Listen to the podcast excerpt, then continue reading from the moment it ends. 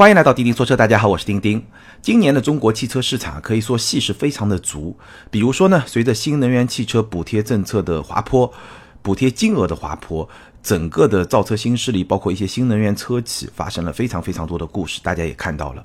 再比如说呢，随着国六排放标准在许多城市的实施，五到六月之间发生了一次规模还相当大的国五清库的大狂欢。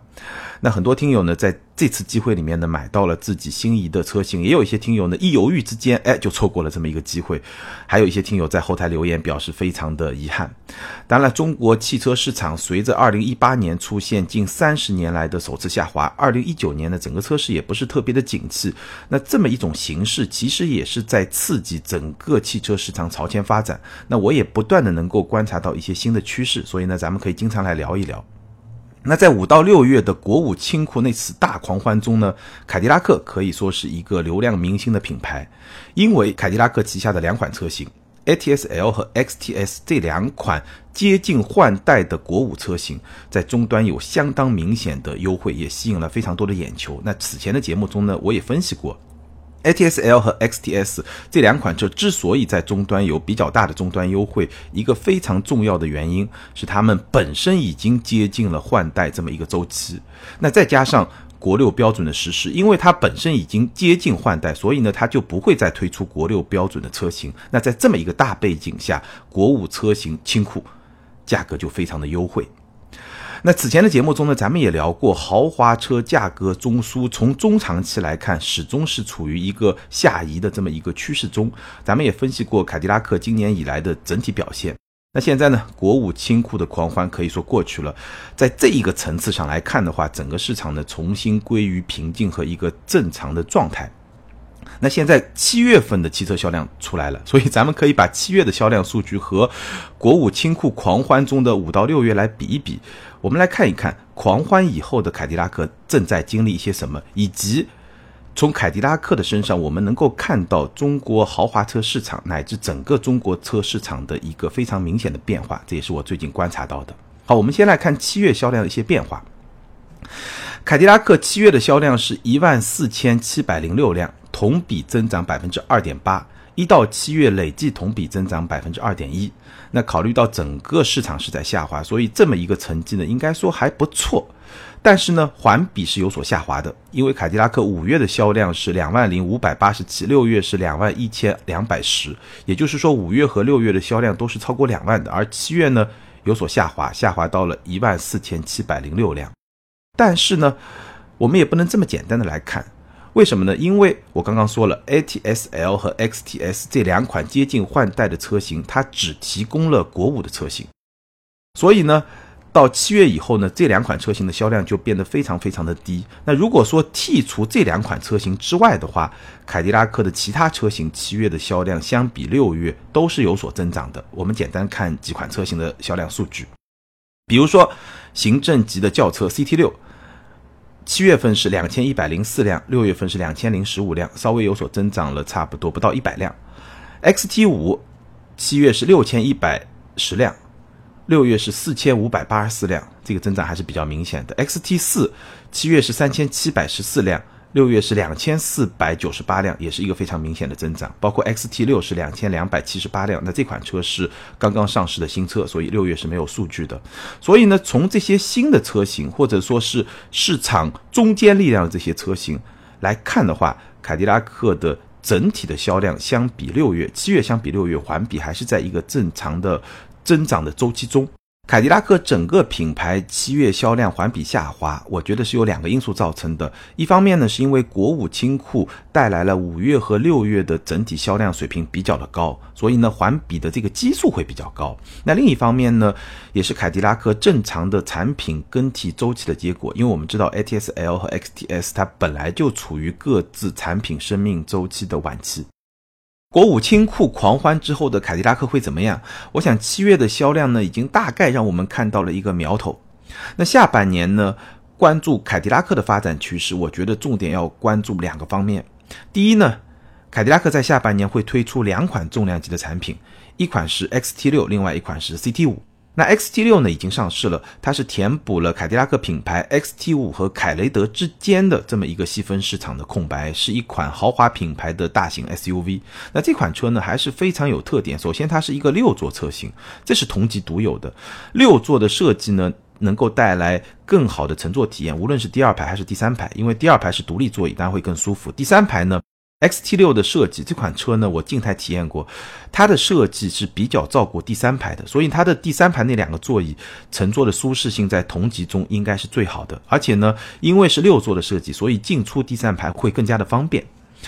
这是第一。第二呢，六座的设计其实也让 XT 六这款车它。整个给人的感觉，或者说它适合的这么一个使用的场景会更加的丰富。它既适合家用，也适合一些商务的场景。你可以想象一下，一个六座车型，其实用来做商务接待还是会比较的合适。再有呢，六座车型它是能够适用六年年检这么一个相对比较便捷的使用的方式。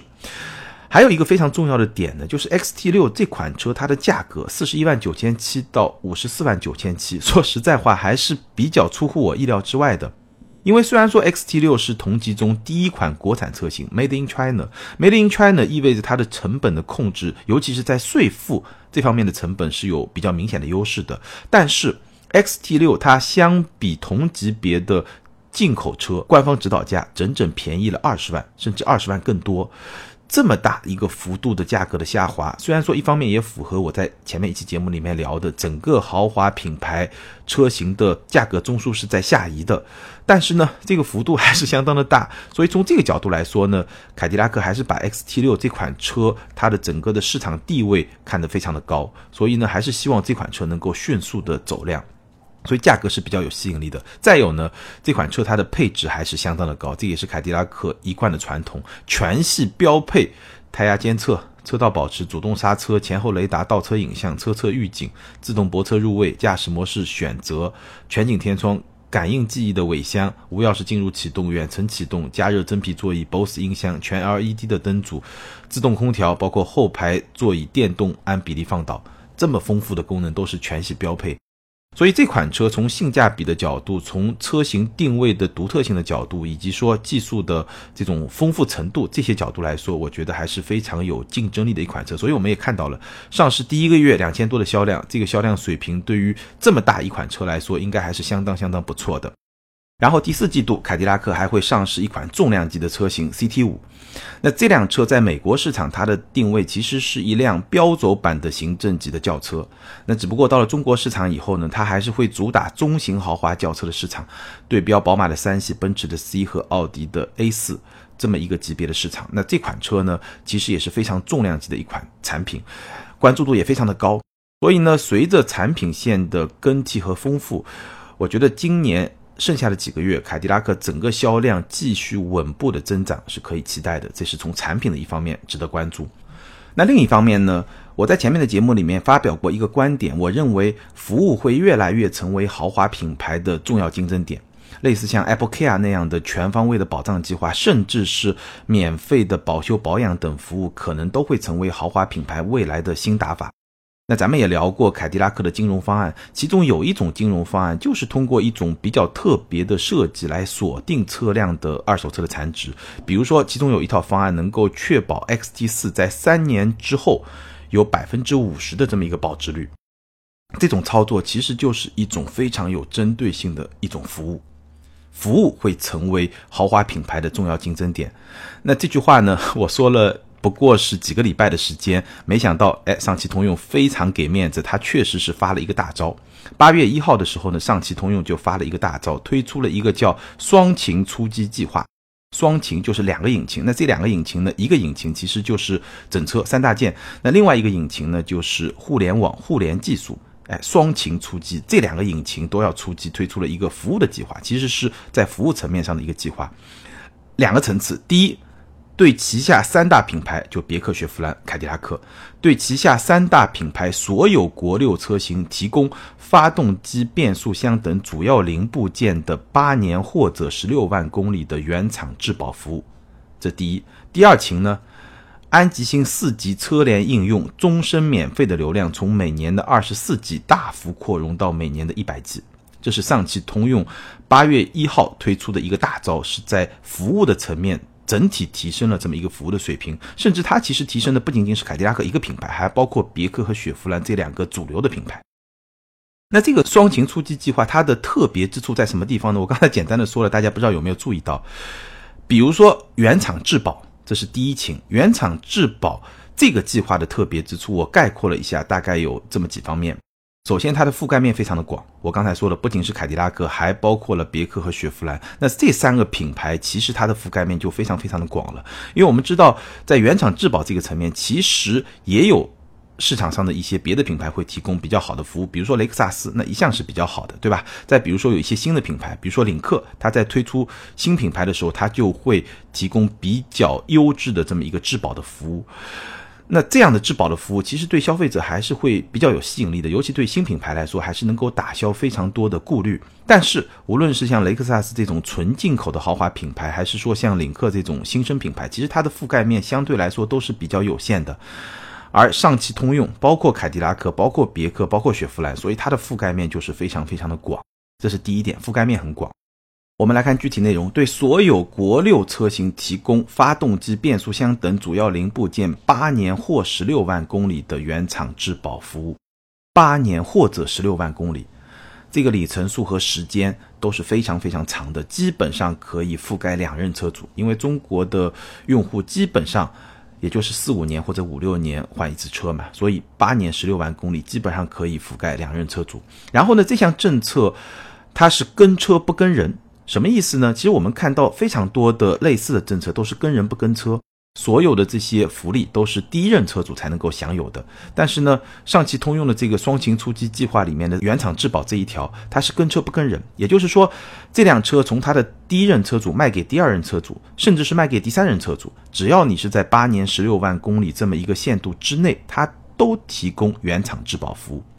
这个其实特别有意思，一方面对于二手车的买家来说，它显然是更加实惠了，因为他买到的是一辆同样拥有质保、原厂质保服务的这么一辆车，所以呢，他买车的时候会更加的放心。当然也会带来一个连锁的效果，就是什么呢？就是它的这个二手车的价值会得到更多的保障，所以它的二手车价会得到一定的支撑。二手车会更加的保值，所以呢，从买家和卖家这两方面来说，其实都是提供了一个更好的保障。还有一点，其实特别有诚意的是，不强制要求在 4S 店进行日常保养，因为我们看到现在非常多的质保计划都是跟在 4S 店进行日常保养绑定的，但是呢，上汽通用的这项政策它是不强制要求在 4S 店进行日常保养。说实在话，这么一个条款有点出乎我的意料之外，因为我此前节目里面我也聊过，就是说提供原厂的质保，包括说保修，甚至是免费保养这些服务，对于车厂和 4S 店整个体系来说，有一个非常好的好处在什么地方呢？它能够在非常大的程度上去确保 4S 店的这么一个盈利的能力，因为我假设这种服务是会跟强制在 4S 店进行日常保养进行绑定的。但是呢，上汽通用这次的这个政策，甚至把这一点都给取消了，所以呢是比较出乎我意料之外的。但是呢，也充分的展现出了一个诚意。我觉得这一条其实还是非常有诚意的。当然了，对于 4S 店来说呢，可能这种垄断性的服务的资格，对吧，就被剥夺了。所以呢，它也会迫使 4S 店去进一步的控制自己的成本啊，提供更好的服务，那就只能 实实在在靠服务来吸引消费者了。所以这几条呢，我觉得。大概可以说是确立了原厂质保的一个最新标准。这个原厂质保的标准，在整个市场上确实是非常非常高的。当然了，敢于提出这么一个高标准的原厂质保计划，也说明了上汽通用对于自己的国六车型的质量可靠性是充满了信心。上汽通用的国六车型搭载的是通用的第八代 EcoTec 发动机，包括 2.0T、1.3T 和 1.0T。当然，对于凯迪拉克来说呢，主要是 2.0T 的发动机。那第八代的 EcoTech 它的最主要的特点，一方面是效率更高，所以能够满足国六 B 的这么一个排放的标准；第二方面呢，就是智能化的制造，同时呢。这一代发动机也是通过了通用体系最严苛的耐久性的测试，当然也包括变速箱啊，包括底盘啊，所有的这些主要的零部件。这是双擎出击计划的第一擎。那第二擎呢？对于所有的安吉星四 G 车联应用，终身免费流量，从每年的二十四 G 大幅扩容到每年的一百 G，而且呢，这个流量原来呢是跟人不跟车，现在呢是跟车不跟人。简单来说，就是你这辆车转让了以后，这个终身免费流量也是可以同时转让的。这个是一个非常大的变化。那另外一个变化呢，当然从二十四 G 到一百 G，这个是一个非常与时俱进的做法。因为现在的新车越来越多的支持 OTA 升级，这个是很消耗流量的。而且呢，它不仅仅是说你用个导航，可能现在的车主会越来越多的用各种各样的互联网的应用，可能听音乐啊，甚至说看一些电影啊，刷一些抖音啊，对吧？这样的应用其实对流量的消耗就会更大。所以从每年的免费二十四 G 到一百 G，也可以看作是一种与时俱进的做法。那对这套双擎出击计划，其实就是在服务层面的升级。大概我可以做几个解读。第一点，显然上汽通用包括凯迪拉克在内，他们是希望通过提供更多的价值来提升产品的竞争力，而不只是通过单纯的降价。因为我们知道，你要提升一款产品的性价比也好，品质价格比也好，那就两种办法嘛。第一种就降价，第二种就是来提供更多的价值。而现在上汽通用的这种打法，显然是更加符合品牌的长远利益，更加有长远的价值，尤其是对于凯迪拉克这种豪华品牌来说。对吧？你的价格其实是用来支撑你的定位的，但是呢，你又要在这么一个竞争非常激烈的市场里面吸引更多的用户，所以呢，能够在各个方面提供更多的价值是一个更有效的打法，当然也包括服务这么一个方面。第二，上汽通用这个超长期质保政策，它的标准是比较高的，这意味着它对产品质量和可靠性的要求也是比较高的。当然了，这也是对产品质量和可靠性一种比较有效的背书。对消费者来说呢，在很大程度上能够打消消费者的一些顾虑，而且呢，未来对于二手车价也会形成一定的支撑，因为它这个原厂质保是跟车不跟人的。所以呢，从提振消费信心这个角度来说，我觉得是一个比较有效的手段。但是呢，反过来说，这也是一柄双刃剑。如果你对产品质量不是特别有信心，或者说你确实产品质量不是很过硬的话，那么这套政策它的成本也是会比较高的。所以这套政策不是所有人都能玩的，你还是得对自己的整个质量体系有比较强大的信心，才能这么去做的。但即便如此，我个人的判断，其他品牌仍然很有可能去跟进。因为你要是不跟进，就代表你对自己的产品质量没信心，对吧？这个事儿吧，就很难去说。那我觉得首先会跟进的可能是豪华品牌，因为豪华品牌服务的增值对于豪华品牌来说会越来越重要，所以豪华品牌跟进会更快一点。然后呢是主流品牌，因为毕竟上汽通用这套政策它不仅适用于凯迪拉克，它也适用于别克和雪佛兰，所以呢对整个主流汽车市场都会带来一种。示范效应，或者说一个引领的作用吧，这是我的一个判断。第三点呢，延展着看，我认为服务站正在成为中国汽车市场，尤其是豪华车市场的一个新战场。事实上，服务始终是中国汽车市场的一个痛点。咱们随便举个例子，就拿对于质量的投诉来说，虽然说中国有汽车三包法，对吧？相关的法律法规来保护消费者的权益，但是呢，我们知道汽车这个产品它本身非常的复杂，所以但凡你有过维权的经历，你就一定知道，虽然说有一些法规来保障咱们的权利，但是呢。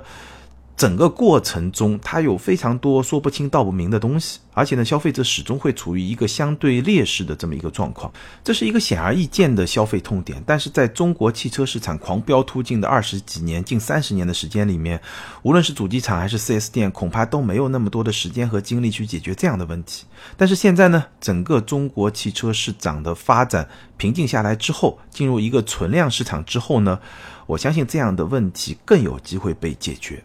事实上，中国消费者对于服务的需求是特别特别强大的。你去美国和欧洲看看，哪有二十四小时快递到家这回事儿？你要是换个机油、机滤，做个小保养，那也不就是消费者自己在自家的车库就完成了吗？但是中国的消费者对于这样的服务其实都是有需求的。所以呢，我相信在今天的中国汽车市场，谁能把服务做得更好，谁就会在竞争中占据一个非常有利的这么一个位置。好，关于国五清库狂欢之后的凯迪拉克，今天咱们就聊到这儿。那国五清库狂欢这件事情本身是一个特定事件触发下的一个特定的市场的状况。那这件事情过去以后呢，整个市场的竞争，包括说整个豪华车市场的竞争，还是会进入到一个常态。产品和服务是两个最重要的竞争点，而且我们注意到，服务在今天以及未来的市场竞争中会扮演越来越重要的角色。那对于凯迪拉克来说，下半年新品。和新的服务政策也是它参与市场竞争两个重要的手段和武器。今天的互动话题，请你聊聊你对凯迪拉克今年下半年的两款新车已经上市的 XT 六和即将上市的 CT 五有什么样的看法，以及你对八年十六万公里原厂质保这么一个质保的政策有什么样的看法？你觉得其他品牌会跟进这么一个质保的政策吗？欢迎在评论区留言。还是那句老话，留言和评论永远都是对主播最大的支持。那每期节目呢，钉钉也会选出两条留言跟大家互动，并且送出奖品。好，感谢大家的支持和陪伴，咱们今天就聊到这儿，下回接着聊，拜拜。